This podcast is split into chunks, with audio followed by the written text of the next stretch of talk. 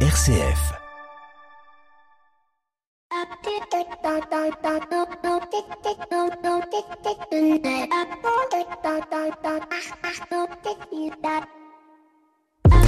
Bonjour à toutes et à tous. Dans une semaine, vous serez amenés à décider qui sera le prochain président ou présidente de la République. Avec cette question toute simple, mais pour qui je vote? Comment faire mon choix?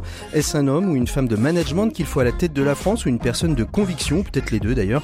Car en effet, au-delà de la capacité à savoir gouverner, manager des équipes, prendre des décisions, il y a une question qui se pose, qui est celle des convictions. C'est-à-dire ces idées, ce corpus philosophique et anthropologique qui constitue cette colonne vertébrale que tout à chacun peut se constituer construire, faisant ainsi que ces décisions sont prises non pas en fonction uniquement de ce que dit l'opinion publique, mais bien de convictions, des convictions qui sont les siennes. Dans le film L'homme du champ de Mars, François Mitterrand, joué par Michel Bouquet, disait à l'un de ses conseillers politiques en allant se promener dans la nécropole des rois de France à Saint-Denis, Tu sais, je suis le dernier des grands présidents de la Ve République, les autres ne seront que des gestionnaires. Et il n'avait pas tout à fait tort. Depuis le départ de François Mitterrand, la fonction présidentielle, par les différents traités européens, transformation du septennat en quinquennat et la concordance entre le mandat législatif et le mandat présidentiel ont profondément changé le rôle du chef de l'État. Il était donc d'autant plus important qu'aujourd'hui, on puisse trouver des candidats qui ont des convictions. Mais y en a-t-il? Et s'il y en a, est-ce est que ce sont de bonnes convictions bien fondées, bien ancrées dans le réel? Et si c'est le cas, auront-ils la possibilité de gouverner? Et surtout, surtout, sauront-ils gouverner et voir en chaque homme le meilleur? Bref, le choix est cornélien. Bienvenue dans l'écho des solutions. L'écho des solutions Patrick Longchamp. Voilà, bonjour à toutes et à tous. Très très heureux de vous retrouver dans l'écho des solutions comme toutes les semaines cette semaine. Dernière émission de notre série présidentielle 2022. Nous allons ensemble aborder une question qui est celle de l'apprentissage sous toutes ses formes, que ce soit par le biais de l'alternance, que ce soit par le biais d'écoles et des universités d'entreprises et enfin tout simplement dans les filières plus classiques euh, de formation euh, professionnelle technique. Trois invités pour m'accompagner. Ils sont avec moi en studio. Je le souligne parce que c'est de plus en plus rare qu'on puisse se retrouver en studio et c'est agréable de pouvoir le refaire. Et en face de moi, j'ai Aurélie Firkovitz, directrice de la marque Murphy, société de réparation d'électroménager chez les particuliers, hein, qui a monté, euh, et vous avez monté avec Murphy votre propre filière euh, et votre propre université d'entreprise. Je sais pas si on peut l'appeler comme ça, mais en tout cas, bonjour euh, Aurélie. Bonjour. Alors rapprochez-vous bien du micro pour qu'on vous entende bien partout dans le monde et dans l'univers. à côté de vous, Ali Razad, qui est qui a une double casquette. Il est Razan. Razan, Razan.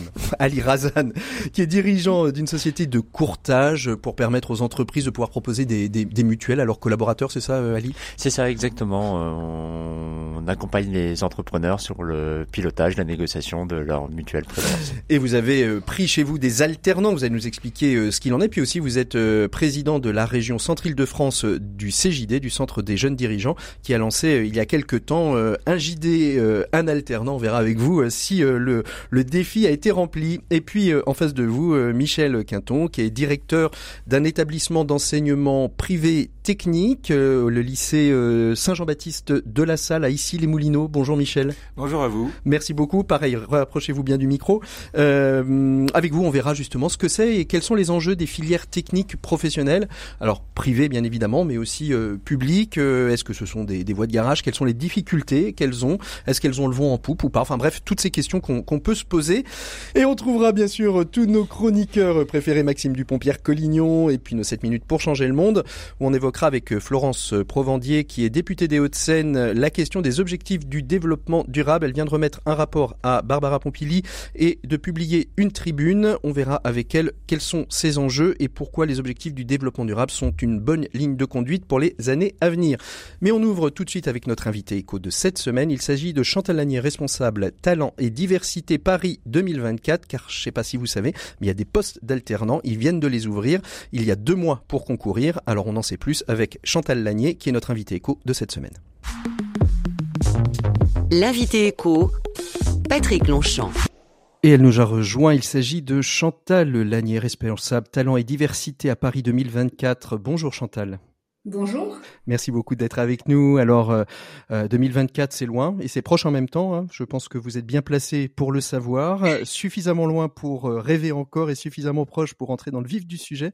C'est pourquoi ce lundi 28 mars, le comité euh, paralympique, olympique et paralympique hein, Paris 2024 a, a, ouvert au recrutement 80 postes en alternance pour des alternants. Absolument, on a vraiment euh, cette ambition que les jeux bénéficient à tous et notamment à la jeunesse.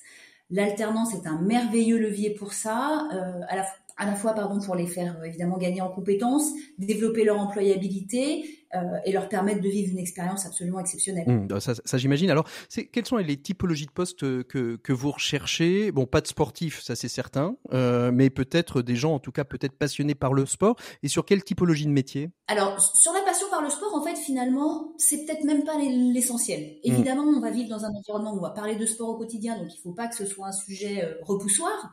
mais clairement, on n'a pas besoin d'être un passionné absolu de sport et de passer sa vie en survette euh, pour venir travailler chez nous c'est pas l'enjeu. En revanche, il faut avoir des compétences, des compétences sans savoir-être. Euh, et du coup, euh, si on doit se parler des métiers sur lesquels on va recruter, c'est excessivement large parce mm. que euh, le comité, euh, le comité olympique, c'est d'abord une entreprise comme une autre dans laquelle on a des fonctions support, qu'elles soient juridiques, commerciales, voilà tout ce qu'on connaît dans, dans, dans, toutes les entreprises, marketing, etc. Donc ça, c'est des fonctions classiques. Et puis on a un environnement beaucoup plus dédié spécifiquement à l'événement, où on va avoir des métiers qui consiste à préparer l'événement lui-même. Euh, si je donne des exemples, la restauration, la logistique, les transports, euh, les services aux spectateurs, voilà, tous les métiers très dédiés euh, à l'événement. Et tout ce qui permet aussi, et auquel on pense beaucoup moins, en général, de concevoir les sites, notamment sur lesquels on va travailler. Donc on a plein d'ingénieurs qui viennent travailler chez nous pour concevoir les sites en eux-mêmes. Et je donne un exemple, je, je sais pas, des experts de l'électricité et de l'énergie qui viennent travailler chez nous, par exemple. Euh, et à la fois, euh, euh, on a des architectes qui conçoivent les espaces, et puis on a aussi des personnes dans les, dans les métiers de l'informatique. Donc c'est vraiment très très large en fait extrêmement large, extrêmement large. Alors 80 postes, vous auriez pu en recruter 150, 200. Pourquoi se limiter à 80 Pour bien les accueillir, pour bien les former, parce qu'il y a aussi un enjeu euh, au-delà de, de, de, produire un événement exceptionnel, unique, comme vous le dites. Il y a aussi un enjeu, c'est la formation et l'accompagnement, et finalement être un tremplin pour la suite. Exactement. En fait, euh, comme vous dites, on aurait pu euh, se dire, bah, on prend, on en prend plus, euh, mais en fait, il faut les encadrer parce que si on veut que ce soit une vraie expérience apprenante pour ces personnes-là, il faut qu'on soit encadré correctement. Si on n'est pas encadré correctement, bah, on est lâché dans la nature et, et on développe pas les compétences qu'on doit développer dans le cadre de son de son expérience en alternance. Donc ça, c'est excessivement important pour nous de garantir des conditions d'accompagnement euh, satisfaisantes. Que, comment ça va se passer? Très rapidement, euh, que demain euh, un jeune nous écoute, un parent, un grand-parent de jeune nous écoute, transmet cette information à son à son fils, à son petit-fils, petite-fille. Que, comment ça se passe? Comment on est recruté? Comment par, par quel biais on passe? Alors première étape indispensable, on se connecte sur rejoindre.paris2024.org. On crée un profil on consulte les offres. Dans le meilleur des cas, on a tout de suite un job qui nous convient et on postule. Si on n'a pas un job qui nous convient tout de suite, on se crée une alerte parce que les offres vont tomber au fil de l'eau jusqu'au mois de juin. Euh, et donc, on, se crée une alerte pour avoir euh, être informé quand l'offre qui nous convient va tomber. Une fois qu'on a postulé, euh, les recruteurs se donnent entre deux et trois semaines pour euh, contacter les candidats dont on retient les candidatures euh, et ils seront ensuite invités pour participer euh, à, un, à, un, processus de, de, sélection qui se fait dans l'immense majorité des cas sur une mise en situation collective mmh. dans nos locaux. Mmh. Très très très anglo-saxonne comme comme système de recrutement, non? Oui, on peut dire ça. En tout cas, une ambition qui est de mettre le CV un peu de côté, c'est-à-dire que notre ambition, c'est d'observer les gens euh, in situ, de les voir à l'œuvre, de les mettre en situation.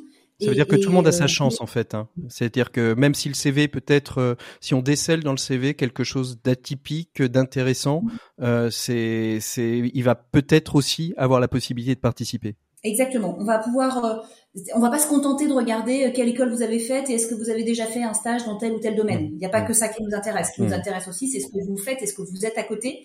Euh, D'ailleurs, on va, euh, on est en train de le, le, le, remettre en place là, mais on va pouvoir, pour certains, certains post rajouter un peu de présentation vidéo. Donc les candidats vont pouvoir nous dire un peu plus d'eux en vidéo.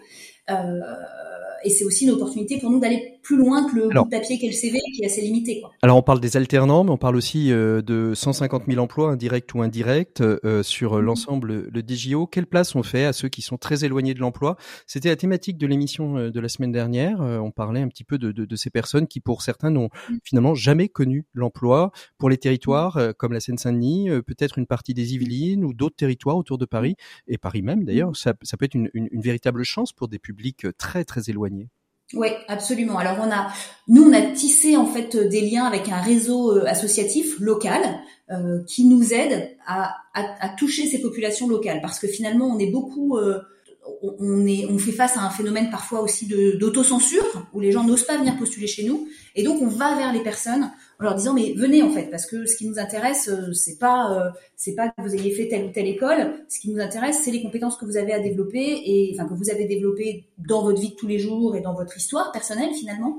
Euh, aussi évidemment on a besoin parfois de compétences métiers bien précises, hein, mais mais on, on, se focalise aussi sur la côté. Et ce réseau associatif nous aide à, à connecter avec mmh. avec le terrain. Et, et, et, pour, alors qui dit euh, olympique dit paralympique, est-ce qu'il y a aussi du para-emploi? Quelle place pour les personnes en situation de handicap, euh, Chantal Lanier? Alors cette place, elle est pour nous euh, très importante. vous l'avez dit, on organise aussi les Jeux paralympiques. Ça ne veut pas dire que on va embaucher des personnes en situation de handicap pour faire les Jeux paralympiques. Ça veut dire que tout ça c'est très inclus. Euh, mais que notre ambition, c'est aussi de contribuer à changer le regard sur le handicap et d'être exemplaire sur le sujet. Hmm. Et donc nous, on, on, on, travaille beaucoup alors avec la GFIP par exemple, avec qui on a euh, signé une convention qui nous aide et qui nous donne des moyens pour pouvoir aller au devant des personnes en situation de handicap. On a fait il y a quelques mois maintenant euh, un, un, forum dédié à Paris 2024 sur le sujet euh, handicap en lien avec avec, avec le handicap qui nous a permis de, de sourcer beaucoup de candidats. On va continuer euh, là pendant toute cette campagne de l'alternance à aller au devant de la même façon avec le réseau associatif, avec des experts, en allant sur des forums euh, pour aller euh, toucher ces populations pour lesquelles on a dans nos équipes un référent handicap qui est là pour aider, mettre de l'aménagement et faciliter les faciliter l'accès. On arrive au terme. Merci beaucoup Chantal Lanier euh, de, de, de, cet échange. On redonne une adresse, peut-être mail, un endroit où on peut se connecter pour retrouver toutes les informations sur les questions d'emploi et puis bien évidemment ce pourquoi euh, euh, vous avez été invité, c'est-à-dire ce recrutement, ce tournoi des alternants qui est ouvert depuis le lundi 28 mars et jusqu'à quand d'ailleurs? Et jusqu'au 2 juin. Jusqu'au 2 juin. On retrouve tout ça sur quel sur Paris 2024 avec un onglet emploi? Alors, le, pour accéder directement à la partie emploi, c'est rejoindre.paris2024.org. Sinon, paris2024.org. On cherche un peu l'onglet recrutement et tout va bien. Merci beaucoup Chantal Lanier d'avoir été notre invité éco. Nous, on continue tout de suite avec Pierre Collignon pour la chronique des entrepreneurs et dirigeants chrétiens. Pour une économie du bien commun, la chronique des entrepreneurs et dirigeants chrétiens, Pierre Collignon. Et on retrouve donc Pierre Collignon. Bonjour Pierre. Bonjour Patrick. Alors l'actualité de cette semaine est importante hein, pour les entrepreneurs et dirigeants chrétiens puisque le nouveau président Pierre Guillet a développé les orientations qu'il souhaitait donner au mouvement lors de son mandat. Peuvent-elles, au-delà des adhérents, concerner tous les chefs d'entreprise, Pierre? Oui, je, le crois, et si j'ai choisi de vous en parler aujourd'hui, c'est que je pense qu'elles vont bien au-delà des adhérents du mouvement et qu'elles peuvent parler aussi à tous les dirigeants ou tous les responsables d'entreprise. Nous sommes, euh, chacun le sait, dans une situation économique préoccupante. Les, conséquences de la pandémie et de la crise ukrainienne en sont les, marqueurs visibles. Et, sans jouer les oiseaux de mauvais augure, nous savons que les temps qui viennent sont au, changement. Et dans un tel contexte, quelques orientations, finalement, sont toujours utiles. Alors, quelle orientation, Pierre, exactement? La première porte sur la, la fraternité. C'est vrai que dans la deux qui est affichée au fronton de nos monuments publics, c'est elle dont on parle le moins. Et c'est pourtant le, principe qui unit les personnes et dont nos sociétés fragmentées, euh, opposées, allez, on va dire très dispersées, ont pourtant besoin. Certes, le monde économique que nous connaissons n'est pas un monde très fraternel, c'est même un monde de lutte, de concurrence, de compétition, mais ce peut être aussi un monde de coopération, de dons et d'échanges où se vit une fraternité qui a pour vocation d'unir et non de diviser. Dans ce sens, je crois que accompagner les entreprises à définir leur raison d'être est une voie à creuser. Ce travail fondateur permet de découvrir un chemin de fraternité en entreprise vers un projet commun. En fait, Humaniser les relations, c'est aussi un atout pour la vie économique et pour le monde. C'est même, je crois, le gage d'une réussite bien plus intégrale et pérenne. Alors, quelle est la deuxième orientation euh, de Pierre Guillet? La deuxième est très liée au C des EDC, puisqu'elle nous encourage à rencontrer le Christ. Alors, pour un chrétien, ça tombe sous le sens. Prier, garder les yeux fixés sur celui qui est la source de toute vie, témoigner de son amour qui nous est donné, c'est déjà tout un programme. Mais c'est aussi l'assurance, je crois, de, se savoir accompagner. C'est découvrir une présence à nos côtés, celle de quelqu'un qui marche avec nous et qui nous aide à dépasser nos limites. Qu'on l'appelle Dieu, esprit, étoile, destin. Il n'est pas nécessaire d'être chrétien pour savoir que seul on ne peut rien faire et qu'on ne peut pas miser sur ses seules ressources. D'où l'importance l'importance d'une vie intérieure, de moments de silence, de lieux de ressourcement qui nous permettent de relire nos actions et de les relier entre elles pour constater finalement leur enchaînement et la place que d'autres personnes y ont pris. Comme si, oui, comme si nous, nous étions accompagnés. Troisième orientation, euh, Pierre, euh, la troisième orientation nous invite à engager nos talents au service du monde. Les EDC ont-elles vocation à devenir une ONG non, bien sûr, mais le président des EDC nous rappelle qu'il y a une exigence à connaître les talents que j'ai reçus, à les engager volontairement et à participer à la vie de notre société. Comme entrepreneurs et dirigeants chrétiens, nous avons la responsabilité d'engager nos entreprises dans la préservation de ce que Dieu nous a confié, la création, mais aussi de ceux qui sont les plus faibles et les plus fragiles. Pour cela, je crois que que l'on soit euh, entrepreneur chrétien ou non, il faut nous ouvrir à la différence en sachant remettre au cœur de l'économie la relation à l'autre, retrouver l'importance du don et de la gratuité. Mais nous sommes également encouragés à faire émerger les talents de ceux qui nous entourent en leur donnant l'occasion de se découvrir eux-mêmes. C'est aussi cela notre mission et la subsidiarité dont nous avons parlé de nombreuses fois à cette antenne en est un puissant moteur. En fait, le talent du chef d'entreprise est souvent de savoir détecter des talents autour de lui et d'assurer l'harmonie de ces talents pour servir le projet de l'entreprise. Trois orientations donc pour changer le monde, comme le dit si bien Pierre Guillet. C'est ça, Pierre Oui, et si l'on veut bien considérer que la somme de nos actions individuelles peut, peut y contribuer, pour cela, ben je crois qu'il faut oser se mettre en mouvement pour prouver que c'est possible et devenir des leaders dans la transition vers des économies plus justes et plus durables. Merci beaucoup Pierre. On vous retrouve la semaine prochaine pour une prochaine chronique. Nous, on va faire une petite pause, on en a pris l'habitude, une petite pause musicale dans l'écho des solutions. On se retrouve tout de suite après avec nos invités pour parler formation et apprentissage dans l'optique des enjeux de la présidentielle 2022.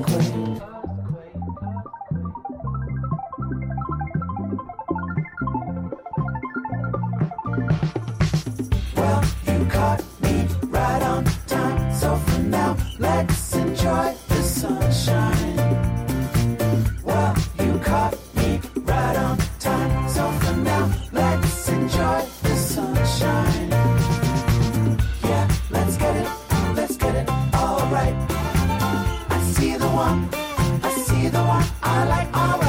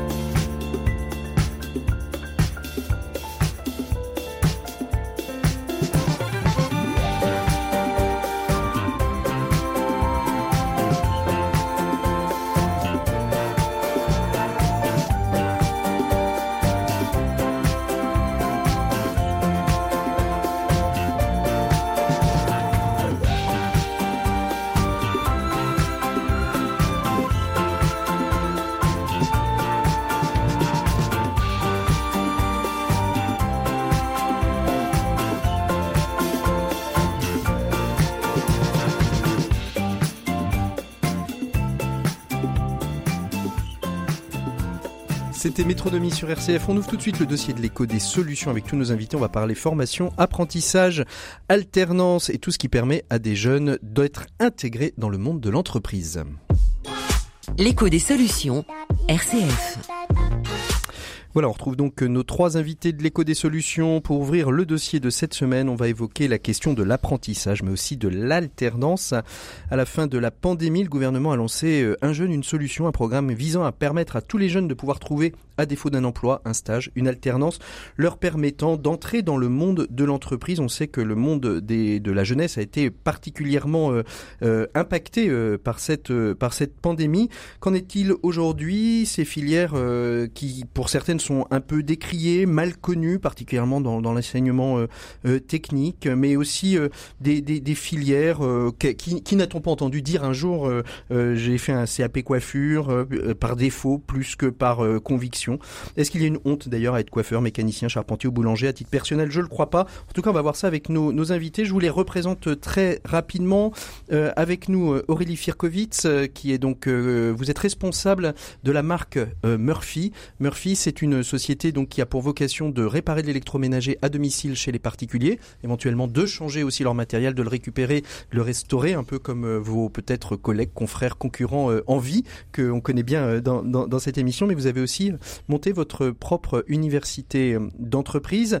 Euh, à côté, euh, Ali Razan, qui est donc courtier, courtier en, en, en, mutuelle pour les entreprises, mais qui accueille des alternants, qui est aussi président régional du CJD Île-de-France. Ali, vous vous accueillez des alternants. Vous êtes aussi au CJD qui a lancé une campagne un JD, un alternant. On verra avec vous pourquoi, comment c'est important aujourd'hui d'accueillir des alternants dans dans nos entreprises. Et puis Michel Quinton, euh, directeur euh, du lycée La Salle Saint-Nicolas, qui est un lycée technique, mais qui fait aussi de l'apprentissage. Allez, on commence, on rentre directement dans le vif du sujet. Je vais commencer avec vous, euh, Michel, euh, Michel Quinton. Euh, tout simplement parler, Michel Sardou parlait du bac G, de ces filières poubelles, de ces filières techniques. Je disais à l'instant, on fait, on fait une filière technique par défaut de pouvoir faire une, une filière généraliste. Est-ce que depuis le, milieu des années 80, cette notion a évolué, ou est-ce que c'est encore un combat du quotidien pour dire non, les filières techniques et d'ailleurs l'enseignement privé l'a bien compris puisqu'elle a monté une une, agence qui s'appelle Excellence Pro et, dans, dans, ce, dans ces deux mots, il y a excellence et professionnel. Est-ce que ça a évolué ou est-ce que c'est vraiment encore nécessaire, c'est encore un combat de tous les jours que de valoriser ces filières techniques?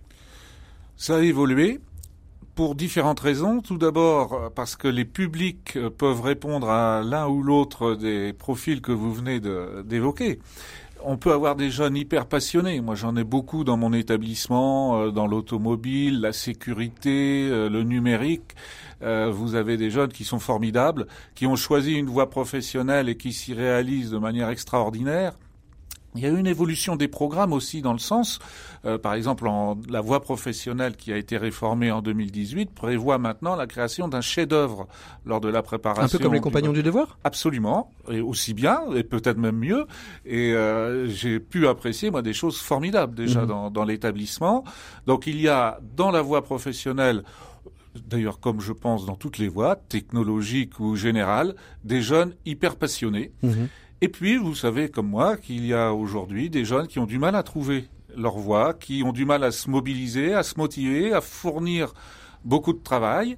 Vous en avez dans la voie générale, dans la voie technologique, dans la voie professionnelle. Mhm.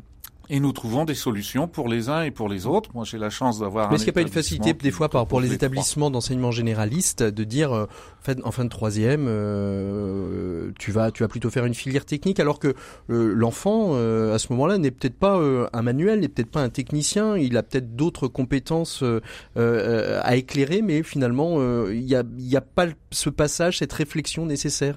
Alors, on est bien sur la question de la mobilisation.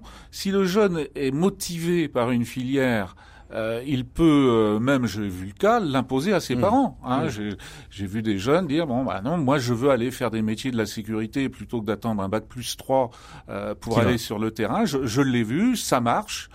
et puis vous avez le jeune qui peut ne pas savoir ce qu'il a envie de faire, et là, les parents, quelquefois par sécurité, mhm. vont dire bah essaye un bac général parce que ça te donnera du temps pour réfléchir. Mhm. Et là, bah il y a deux solutions. Soit euh, finalement la voie générale lui plaît bien et ça fera quelqu'un de très intéressant et très performant ensuite en entreprise.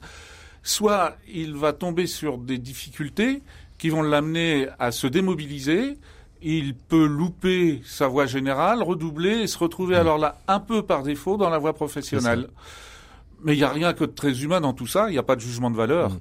Alors euh, euh, Aurélie, euh, chez Murphy, vous avez créé votre université, votre école. Pour, pour, pour quelles raisons Est-ce à dire que euh, vous trouvez pas de personnes assez formées? C'est-à-dire que soit les, les, personnes qui sont formées chez Michel n'arrivent pas jusqu'à vous? Est-ce que parce que c'est des profils qui sont atypiques et donc il faut, il faut créer une école parce que c'est des profils très très très atypiques que finalement aujourd'hui les centres de formation ne forment pas?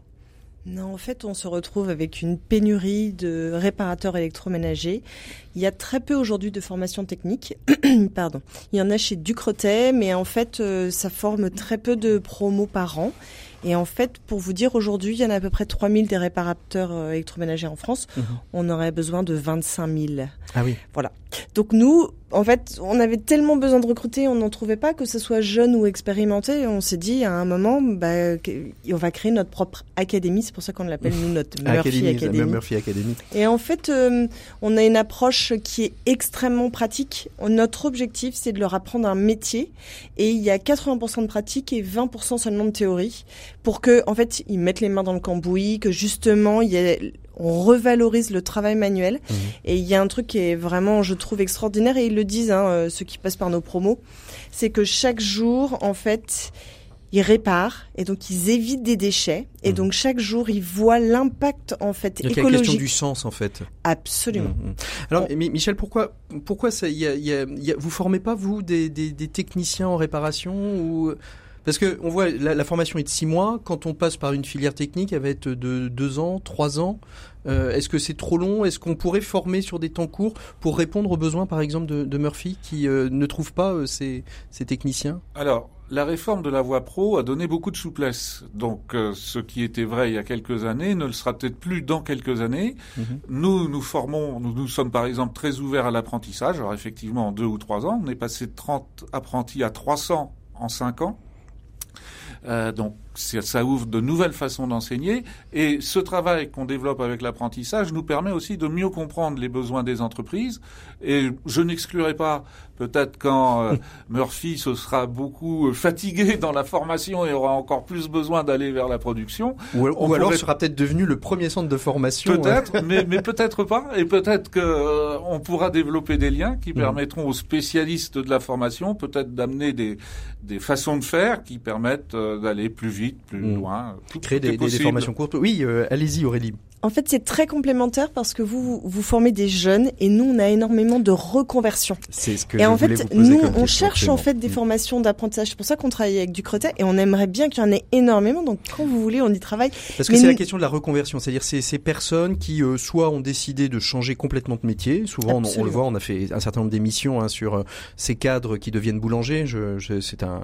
Ben, on a plusieurs boulangers qui sont devenus réparateurs électroménagers. Qu'on avait marre de se lever tôt le matin pour faire du bon pain et qui viennent réparer les machines à pain euh, qui sont euh, chez les chez les particuliers. Ali, euh, vous de au, alors au CJD et puis dans, dans, dans votre entreprise, vous avez vous avez pris des vous avez pris des, des alternants un jeune, un alternant, on va passer, on va d'abord parler de la, la, question du CJD. Le Centre des jeunes dirigeants a pour baseline depuis des années, 80 ans, un peu plus de 80 ans maintenant, pour une économie au service de l'homme. C'était une évidence de s'engager sur cette démarche, de ce défi d'aller recruter des alternants à travers à travers tout le pays?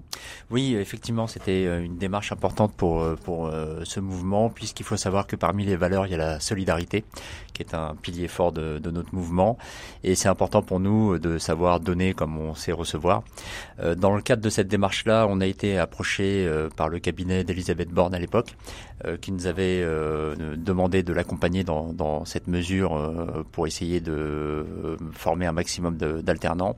Et on a lancé une mesure au sein du mouvement. Alors c'est 6000 dirigeants à l'échelle nationale, un peu un peu moins de 6000 dirigeants. Et on a lancé cette première première année une opération où on avait pour objectif d'embaucher 1000 alternants à mmh. l'échelle nationale. Euh, on a relevé l'objectif et l'année suivante, on s'était dit que c'était possible de, faire, plus. Et donc l'année prochaine, 5000 Eh ben, on sait pas. on, on a d'autres combats également à mener. En tout cas, pour nous, ce qui était important, c'était de lancer la dynamique et on peut dire que c'est un pari Alors, est-ce que ça a été pour vous, euh, c'est la dynamique du CJD qui vous a fait prendre des alternants ou vous en aviez déjà depuis un certain temps dans votre dans votre entreprise de courtage? Alors pour ce qui me concerne, pour moi, c'est un peu dans notre ADN. Mhm. euh, historiquement, on avait euh, systématiquement euh, des alternants qu'on prenait d'année en année parce que pour moi, c'est un vecteur d'intégration et de sans frais dans l'entreprise, si je peux m'exprimer comme ça. Alors sans frais, c'est peut-être pas la bonne expression. Je pense plutôt à une vision fraîche. Mmh. Voilà, on leur demande systématiquement. Et pas une main d'œuvre moins chère. Euh, voilà. Euh, je, alors nous naïvement, on pensait que tout le monde était comme nous, puis on se rend compte effectivement que les approches peuvent être différentes. Ça, complètement différentes. Euh, euh, on, on, a cette euh, cette volonté déjà de s'inscrire dans le temps, donc c'est pas un effet de mode. On fait ça d'année en année pour pouvoir les intégrer. On pense vraiment que c'est un vecteur noble d'intégration de, de, de, de l'entreprise. Et puis, euh, on leur demande systématiquement euh, de bénéficier de leur regard frais. Donc, on leur demande un rapport d'étonnement. C'est ça, un feedback, un Exactement. retour. Et, et, et qu'est-ce que ça vous, qu'est-ce que ça a fait progresser dans l'entreprise euh, pour vous d'avoir d'avoir un alternant euh, au-delà, euh, au-delà en effet d'une personne, parce que on parlait de, de main d'œuvre à pas cher. C'est vrai que ça reste, ça reste quand même intéressant pour pour, pour l'entreprise d'avoir du personnel qui soit un peu moins coûteux que, que du personnel, mais c'est aussi du temps, euh, du temps de donner de la part de l'entreprise pour former. C'est pas euh, juste une personne qu'on va poser derrière un bureau. Qu'est-ce que ça a apporté à l'entreprise, euh, Ali? Alors, ça nous a demandé un travail de préparation. Alors, une fois encore, on fait ça aujourd'hui de manière naturelle parce que nous, on avait commencé il y a, bien très longtemps. Voilà, même dans mes expériences passées quand j'étais à l'époque consultant salarié. ça demande une préparation de l'entreprise parce qu'on a, on recrute nos, nos alternants comme on recrute un salarié, c'est-à-dire qu'il y a un entretien d'embauche. Mmh. cette entreprise on prend la peine également de sonder euh, le fond des motivations de l'alternant en question. Euh, pas lui dire, bah voilà, il y a un poste qui existe, il y a juste à venir remplir une case. C'est vraiment se mmh. demander, mais quelle est la case idéale pour lui euh, Qu'est-ce qu'il a envie de développer? Euh, une fois qu'on a fait ça, euh, ça nous permet de savoir si oui ou non on peut l'intégrer dans de bonnes conditions. Parce que de manière honnête et de manière claire, si l'alternant euh, a des projets qui sont différents de ce que des aspirations qui sont les nôtres, on va plutôt l'orienter vers un confrère plutôt que venir travailler chez nous. Mmh. on s'implique également dans, dans leur formation avec une notion à la fois d'attachement et de détachement. Un lien avec l'école aussi un petit peu? Exactement. Alors c'est ça, c'est ça que je veux dire quand je parle d'attachement, c'est euh, attachement à l'école puisqu'on les accompagne vraiment dans leur formation et on leur explique qu'on est là pour les aider s'ils ont des difficultés à l'école. On est vraiment le relais de l'école. Mhm. Et à la fois cette notion de détachement puisque euh, ce qu'on veut également, c'est qu'ils s'affranchissent de lien avec l'école pour qu'ils puissent vivre une expérimentation à, euh, complète au sein de l'entreprise. Oh, voilà. Aurélie, vous vouliez réagir? En fait, euh, oui, ça me fait réagir parce que on s'est dit nous aussi quand on a créé la Murphy Academy, c'est qu'on voulait qu'ils incarnent les valeurs de l'entreprise. Par mmh. exemple, on a une de nos valeurs, c'est 5 étoiles sinon rien. On veut que l'expérience client, elle soit incroyable. 5 étoiles sur Google, hein non, 5 étoiles, oui. C'est-à-dire que nos clients, quand ils nous notent après, on veut qu'ils aient une expérience parfaite. Pourquoi? Bah Parce que la réparation, c'est un moment de stress. Donc, si tout se passe bien, eh ben, on a envie de retourner ensuite euh, faire une nouvelle réparation. Euh, et du coup, c'était très important pour nous d'insuffler dans notre formation toutes nos valeurs. Par exemple, on a une autre valeur qui s'appelle la bande organisée. nous, c'est très important qu'il y ait des valeurs de collaboration, d'entraide entre nous. Organisée parce qu'en fait, On a besoin que dans la réparation, tout soit quand même très très très cadré. Et en fait, c'est génial quand on crée notre propre formation par rapport à faire appel, c'est qu'on peut insuffler tout ce qui est important dans l'entreprise. Et du coup, effectivement, ça, prend du temps. C'est-à-dire qu'en fait, vous les prenez, vous les prenez au départ, donc quelque part, vous les formez aux valeurs, vous les formez au cadre, etc. Et, alors, ça fait, euh, ça fait combien de temps que vous avez créé cette académie? L'entreprise a 3-4 ans, c'est ça? Oui, l'académie, on va dire un peu moins d'un an et demi. Un peu moins d'un an et demi. On a déjà formé donc, un peu de turnover, c'est-à-dire des gens qui sont, qui ont commencé chez Murphy et qui vont, euh, qui commencent déjà peut-être à partir, à essaimer euh, ailleurs, euh, dans d'autres, dans d'autres où vous arrivez à, à les garder dans votre essaim? Alors c'est un de nos enjeux. Je ne de dis quoi pas. ou de, non, de, les, garder, Alors heureusement, on en a gardé plein, plein, plein. Mais c'est vrai qu'il y en a quelques-uns. Alors des fois, ça dépend. C'est parce qu'il y a des changements de vie. Et oui, je, je, je ne dis pas. C'est vrai que comme notre formation est plutôt très appréciée, parce que ça forme au-delà de l'expertise de la réparation, ça forme tout un mmh. état d'esprit. C'est quand même hyper important quand vous savez, vous avez un réparateur chez vous, vous êtes très stressé mmh. et que le réparateur vous explique ce qu'il fait, mmh, pourquoi il change la pièce, ce qui se passe, etc. Vous vous rendez pas compte, mais tout d'un coup, c'est d'une transparence, c'est génial. Michel Quinton, le rapport à l'entreprise, c'est important pour vous parce que on forme des techniciens et on sait bien que dans les métiers de la, des, des, enfin des techniciens, dans les métiers techniques, euh, la théorie c'est bien, mais la pratique c'est encore mieux et lier les deux c'est super.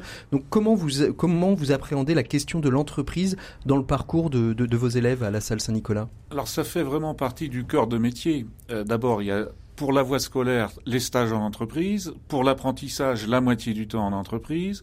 Des structures concrètes. Moi, ça fait 30 ans que je dirige des, des établissements dans ce domaine. J'ai créé des, des, filières complètes mmh. hein, en librairie, euh, dans le domaine de la sécurité, avant que, que l'État ne crée des BTS. On a créé, on a dédié des BTS Comment Bien, en étant en partenariat avec les entreprises. Hein. On a des conseils de la profession, nous, dans nos différentes filières. Il y a trois semaines, c'était celui de la profession automobile. On va avancer sur un partenariat avec BMW France parce que, si on prend le cas de l'automobile, les produits évoluent très vite. Nous, évidemment, dans nos, dans nos, écoles, on ne peut pas avoir les, le, haut de gamme qui vient de sortir dans l'automobile. Hein. D'ailleurs, il ne ne le permettrait pas. Donc on est bien obligé, pour que nos jeunes se forment, d'avoir ce lien très fort avec la profession, mmh. travailler sur des, des, des, produits expérimentaux et, et on mmh. crée des conventions. Parce que l'une des problématiques, on n'a pas de représentant des régions, puisqu'aujourd'hui c'est la région euh, qui porte politiquement la question euh, de, de, de l'apprentissage et, et, et, de la formation. Euh, il y a aussi une question, et, beaucoup d'entrepreneurs, peut-être que vous, Ali, au niveau du CJD, c'est des choses que, que vous entendez. En tout cas, moi je les entends quand, quand je suis dans, dans, les pays de la Loire, c'est cette euh, réactivité, cette agilité à avoir entre les besoins des entreprises des territoires et, euh, et les centres les centres de formation, particulièrement dans cette euh, période un peu de plein emploi où il y a de plus en plus de métiers en tension, Michel. Ah oui, toutes les entreprises recherchent. J'ai vu par le passé les, experts comptables, par exemple, qui tenaient absolument à développer toujours, hein, les formations. ils n'arrivent pas à, à recruter. à ici les Moulineaux, qui est l'une des villes les mieux connectées de France. Il faut développer des formations numériques. Nous, on n'en avait pas. On s'y est mis il y a cinq ans mhm. et on est rendu maintenant à un bac plus 3. On a un partenariat avec l'ISEP qui va venir s'installer chez nous. On va donc monter un bac plus 5. Aurélie En fait, il y a un enjeu aujourd'hui de redonner aussi envie de venir sur toutes ces filières. En fait, mhm. nous, par exemple, ce qu'on essaie de faire, c'est de rendre ce métier plus actuel, de lui démontrer cette euh, dimension écologique, de démontrer le service qu'on rend à chaque fois. En fait, c'est important aussi de s'adapter aussi aux besoins et aux attentes d'aujourd'hui, par exemple d'avoir un métier utile, de savoir qu'on on apporte quelque chose tous les jours. Et en fait, c'est important aussi les entreprises, mais je pense la mhm. région, tout le monde, de contribuer aussi à modifier ces images. En fait, nous, mhm. c'est ce que vraiment on essaie de la question de revaloriser. C'est-à-dire, il y a aussi la question vraiment, je, je reviens là-dessus, cette question d'agilité, c'est-à-dire à partir du moment, moi je vois dans les pays de la Loire, la filière hydrogène est en train de se mettre en place. Mais aujourd'hui, sur le territoire des Pays de la Loire, quels sont les établissements euh, Je suis pas allé, je suis pas allé creuser, mais est-ce qu'il y a une vraie réflexion pour que cette filière euh, qui se met en place puisse trouver euh, ses collaborateurs le plus rapidement possible? Donc c'est vraiment cette question d'agilité. Et vous travaillez vous avec les territoires, Michel, euh, oui, bien sur la mise en place et se dire, bah notre filière numérique, là vous en parliez, mais euh, peut-être que dans dans deux ans, il faut qu'on soit en capacité de de former des personnes sur, je sais pas, sur la maintenance des des, des, des, chaudières d'agropelés. Je dis n'importe quoi, mais ça existe. Vous, ne dites pas complètement n'importe quoi. Vous prenez le cas de, de, de l'évolution d'un établissement comme le mien, où on a une filière maintenance automobile, une filière numérique. Mm. On se met en partenariat. Parce que les deux se lient de plus en plus. Les deux se lient, on se met en partenariat avec l'ISEP et on va créer un labo véhicule connecté. Mm. Il n'y a pas le choix. C'est ça. Et on, décrit beaucoup euh, le, système scolaire, mais parce qu'il faudra des réparateurs de Tesla de toute manière. Bien sûr, hein, et, et, tous mes collègues depuis des années le font, qu'on doive le faire plus sans doute, mais ça se fait déjà. Ali, vous vouliez réagir aussi Oui, oui, je voulais réagir, euh, enfin abonder avec, euh, avec ce que disait avec Aurélie, Aurélie euh, il y a quelques instants. on voit souvent des dirigeants d'entreprise nous dire que bah, les jeunes s'intéressent moins aux métiers traditionnels ou, dans, ou aux métiers dans leur forme traditionnelle. moi, je voudrais souligner le fait qu'à mon sens, il n'y a pas vraiment d'erreur de recrutement souvent quand, auprès de ces jeunes. Il y a souvent des erreurs d'intégration. C'est-à-dire qu'on prend à peine la peine de les découvrir, on les pose dans un bureau et puis on, leur dit qu'à moitié ce qu'ils ont à faire. On rapporte 18 dossiers, on leur dit vas-y. Souvent c'est souvent ça. Euh, L'approche qui est la mienne, euh, parce que quand j'échange avec certains nombres de confrères qui me disent mais nous on n'arrive pas à les retenir, ils restent et puis ils repartent, etc. Euh, on n'a jamais connu ça. Euh, C'est-à-dire vous les intégrez tous euh, vos alternants On les intègre tous et surtout euh, c'est ce que je disais, on les met à l'aise parce que il y a un détachement, on veut qu'il y ait un détachement avec l'école, le, on veut qu'ils comprennent que ici le monde de l'entreprise bah, c'est un environnement qui est très différent de celui de l'école, et que que ça se passe bien ou mal à l'école, bah, il n'y a pas de raison que ça se passe euh, ça se passe mal en entreprise. Donc mhm. on, fait le nécessaire pour que ça se passe bien, et on leur présente euh, les choses euh, de, sous forme d'un laboratoire. On leur explique que venir en entreprise, c'est un peu un laboratoire où ils vont pouvoir expérimenter. Donc toutes ces notions qui sont peut-être pas très concrètes, qu'ils découvrent à l'école, ils ont la possibilité ici au sein de l'entreprise, dans un environnement qui est cadré, avec un filet de sécurité, de pouvoir expérimenter ces choses-là et de pouvoir s'épanouir dans leur, dans leur travail. Michel, pardon. Dans la foulée, je crois que l'État a fait de gros efforts pour aider l'apprentissage. Il me semble qu'une partie de cette aide doit absolument être euh, investie dans la formation des maîtres d'apprentissage. Mmh. Parce que c'est un métier à l'intérieur du métier. on peut être un très bon pro et avoir du mal à transmettre. Nous, on a la même chose chez les professeurs. Mmh. Donc là, il y a un enjeu fondamental qui permettra de euh, fidéliser aussi les apprentis. Moi, je me souviens d'un professeur qui était un excellent euh, pédagogue euh, sur la pédagogie, mais qui, mais qui était très très mauvais quand il était face à des élèves. Il, il, parlait, il était formidable. Euh, justement, c'est le lien euh, la, la, que, que, je voulais faire avec avec ces aides. Le, le, le, gouvernement a mis en place une aide, j'ai presque envie de dire forceps, hein, 8000 euros d'aide pour accompagner les entreprises pour s'engager sur la voie de, de l'alternance. Certains candidats à la présidentielle se sont prononcés en disant qu'il faudrait les maintenir, peut-être les baisser un petit peu, 5 6 000 euros. Qu'est-ce que vous en pensez euh, Je vais peut-être parler au monde de l'entreprise avant de, de parler euh, au monde plus académique. Qu'est-ce que vous en pensez, par exemple, Ali Alors, évidemment, ça a été une aide euh, et, un, et, un, levier, un levier important. C'est un pansement sur une jambe de bois. Est-ce que si ça s'arrête, ça va faire tomber tout, tous ces beaux scores d'alternants de, dans les entreprises? Alors, je prédis pas l'avenir, mais je peux vous partager mon expérience en la matière. Allez-y. c'est ce que j'ai dit d'ailleurs à Elisabeth Borne quand quand, je l'ai rencontré. Euh, nous, alors une fois encore, on a l'habitude d'en prendre de manière régulière, et avec cette aide-là, ça nous a permis de doubler l'expérience. C'est-à-dire qu'au lieu de choisir entre deux euh, candidats qui nous semblaient très bien, on s'est dit bah euh, là il y a l'aide, ça va pas nous coûter grand-chose, on a de la place, eh bien on les intègre les deux. alors ça a eu ce, ce, ce double effet, c'est que primo on a pu intégrer des profils différents au même moment, ce qu'on mhm. faisait pas habituellement. Et la deuxième, c'est que c'est que du coup à terme le, enfin sur le laps de temps, l'entreprise s'est développée assez rapidement. Et là où on pensait pouvoir en garder une sur les deux, ben on, commence à envisager de garder les deux euh, qui, euh, qui mm. ont intégré le cabinet au même moment. Et pour vous, euh, chez Murphy, parce qu'on a parlé de votre académie, mais je, suppose que dans les autres, les autres services, l'alternance a, sa place aussi. On forme ailleurs qu'à l'académie que des techniciens, c'est-à-dire aussi des un cadres, petit peu etc. un petit pas, peu énormément. pas énormément. parce qu'on est bah, une PME très, en très forte croissance. très forte croissance. Donc en fait, justement, exactement ce que ce qui était expliqué tout à l'heure, il faut beaucoup de temps pour l'accompagnement. Mhm. Donc on en a, mais on en prend quand on sait que derrière il va y avoir une création de poste. Et en fait, pour nous, c'est une façon d'intégrer, mais de laisser la mhm. personne apprendre beaucoup plus son temps pour s'intégrer. Je trouve que c'est vraiment intéressant euh, pour mhm. l'onboarding, mais euh, on, on le pratique pas beaucoup. Par contre, ce que moi je pense qui est très important, c'est qu'il y ait davantage de connexion entre les régions, le gouvernement et les attentes des entreprises, parce ah bah qu'en fait Un vrai Pourquoi Murphy crée son académie C'est qu'à un moment, il y a un trop gros gap entre là où on a besoin et ce qui existe aujourd'hui. Et le délai de, je vais pas dire de fabrication, mais le délai de formation entre le, la nécessité, euh, non? Oh bah oui, là je, je, je, pense que pour nous, c'est même pas dans, non, nous, nous, ça, ça aurait jamais été assez rapide. Ça, je pense que c'est important. Et après, il y a un deuxième point, c'est qu'ils ont, il faut absolument qu'ils communiquent sur l'image de tous ces métiers et pour donner envie et accompagner. Je trouve que ça manque en fait ce que vous expliquiez tout à l'heure, d'accompagner les jeunes ou, peu importe où même les mmh. gens en reconversion dans leur réflexion pour pouvoir se diriger sur tous ces métiers manuels qui sont mmh. un indispensables pour aujourd'hui pour que la France elle tourne et surtout parce qu'on en a besoin parce que c'est hyper valorisant. Bien sûr. créer quelque chose à chaque fois qu'on fait une intervention chez nous dans notre secteur wood, c'est hyper important. Michel euh, Michel Quinton, euh, cette cette somme qui a été donnée, ça a été un, un booster pour trouver euh, euh, des entreprises là où c'était peut-être parfois plus compliqué à un moment donné euh Un vrai booster, hein, puisque engager quelqu'un pour une entreprise, c'est aussi une charge.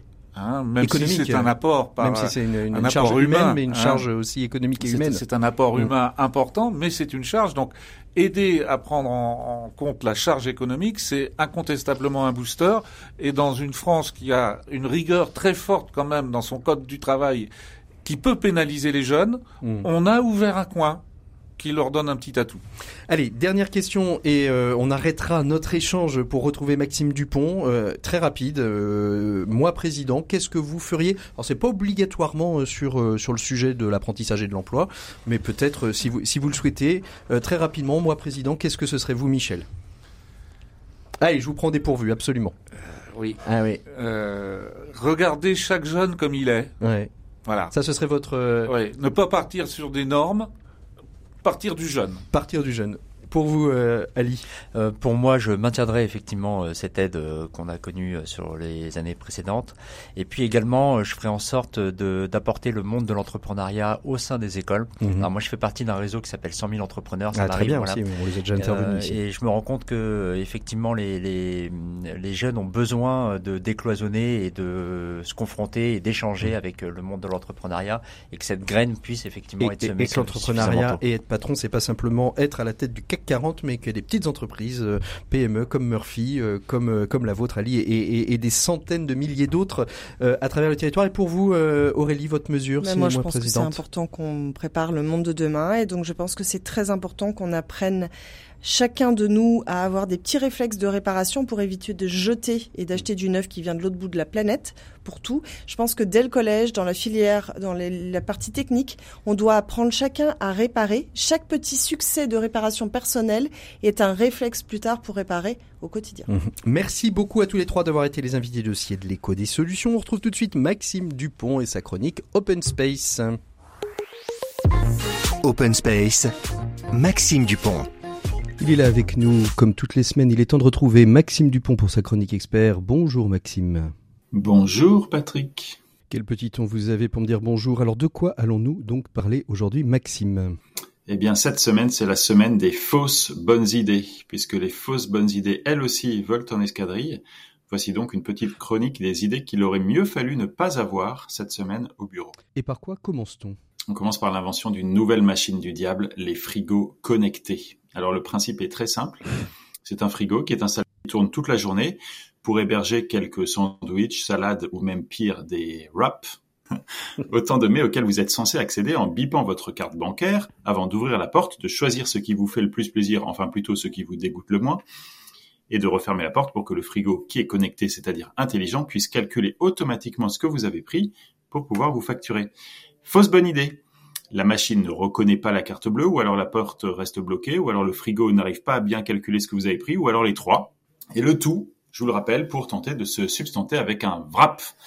C'est vraiment l'exemple typique d'un service offert aux employés qui se retourne contre l'employé lui-même.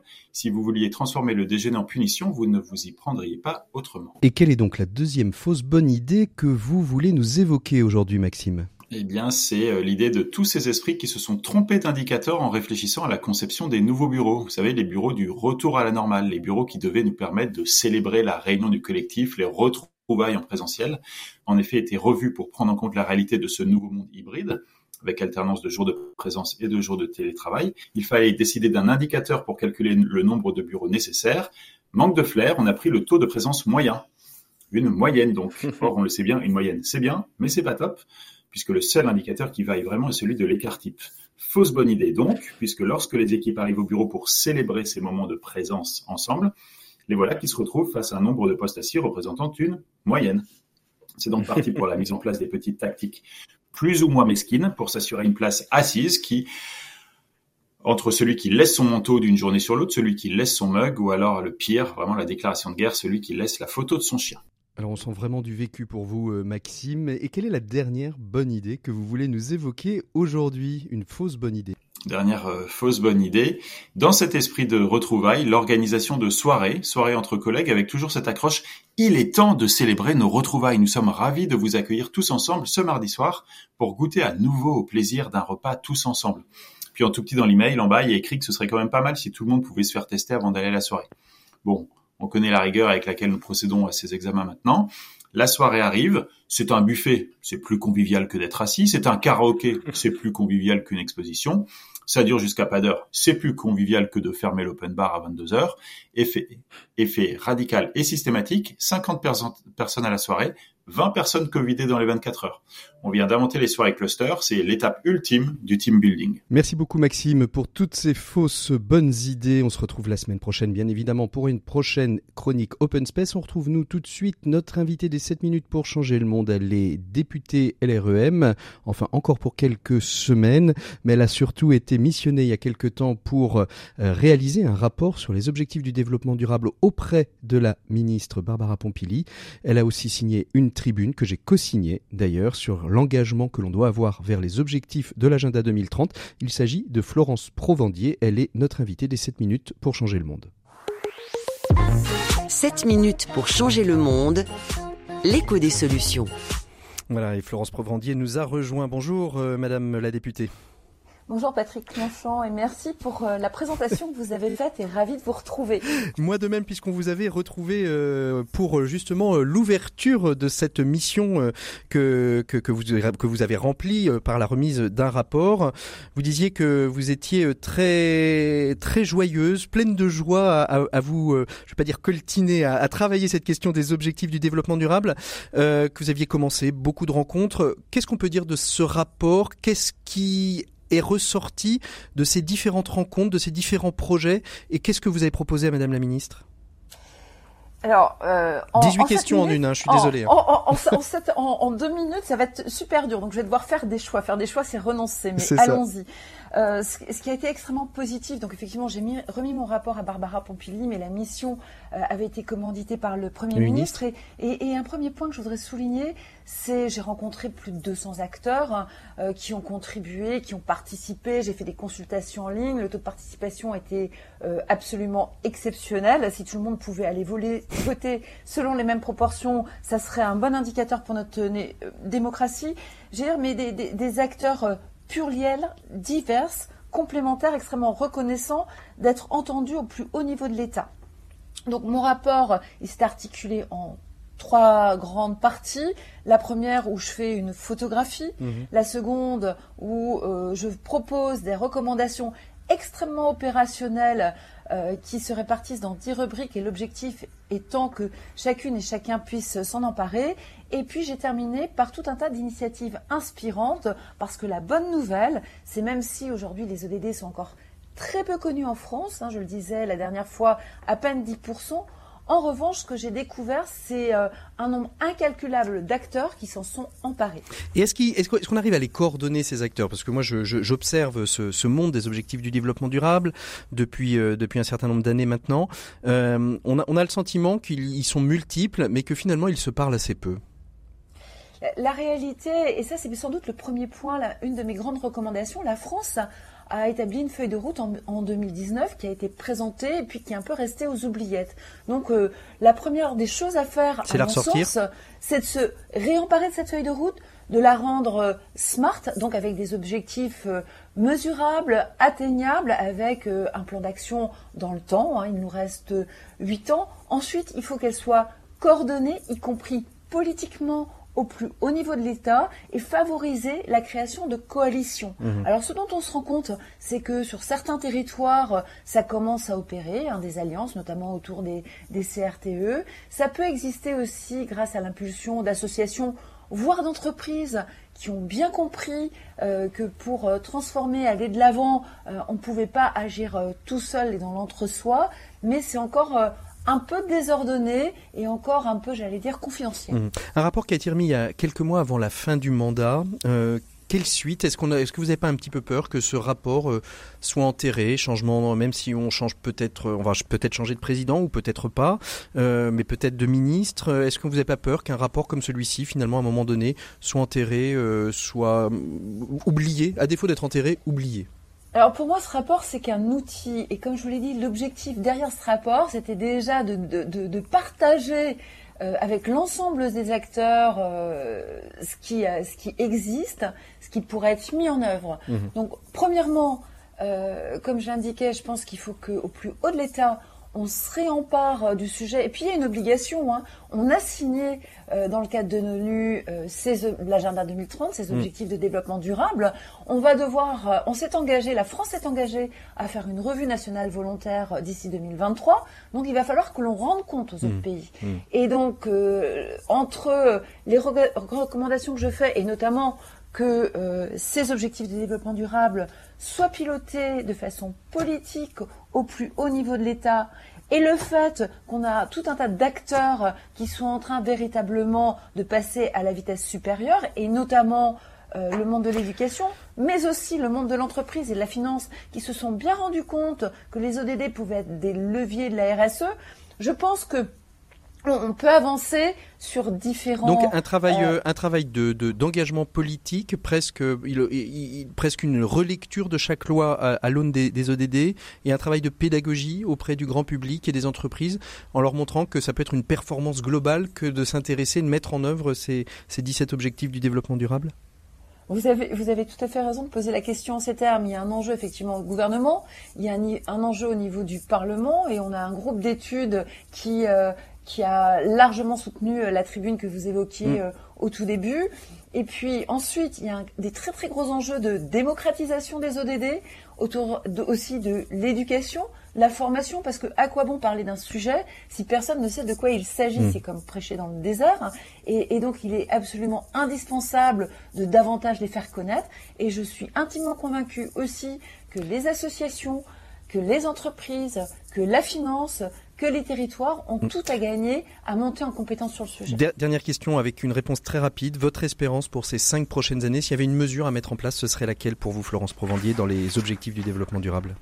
J'ai envie de vous dire qu'on a une feuille de route qui est universelle, celle des objectifs de développement durable de l'agenda 2030.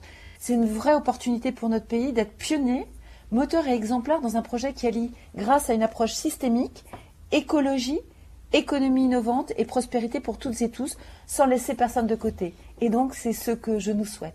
Merci beaucoup, euh, Madame la députée, d'avoir été notre invitée de ces 7 minutes pour changer le monde. On va pouvoir suivre et continuer à suivre ces objectifs du développement durable.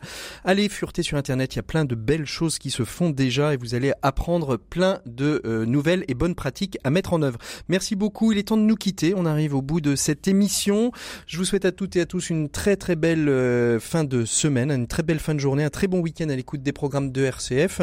Nous, on peut se retrouver en podcast, bien évidemment, sur l'ensemble des plateformes qui y sont dédiées sur rcf.fr où vous retrouverez toutes nos chroniques, l'invité écho, les 7 minutes pour changer le monde, Pierre Collignon, Maxime Dupont et j'en passe. D'ici là, portez-vous toutes et tous très très bien. On se retrouve la semaine prochaine et on parlera, puisqu'on sera le week-end des rameaux, euh, on parlera du management selon Jésus, peut-être des pistes pour les présidentielles et notre futur président ou présidente. Merci beaucoup, à très bientôt, au revoir.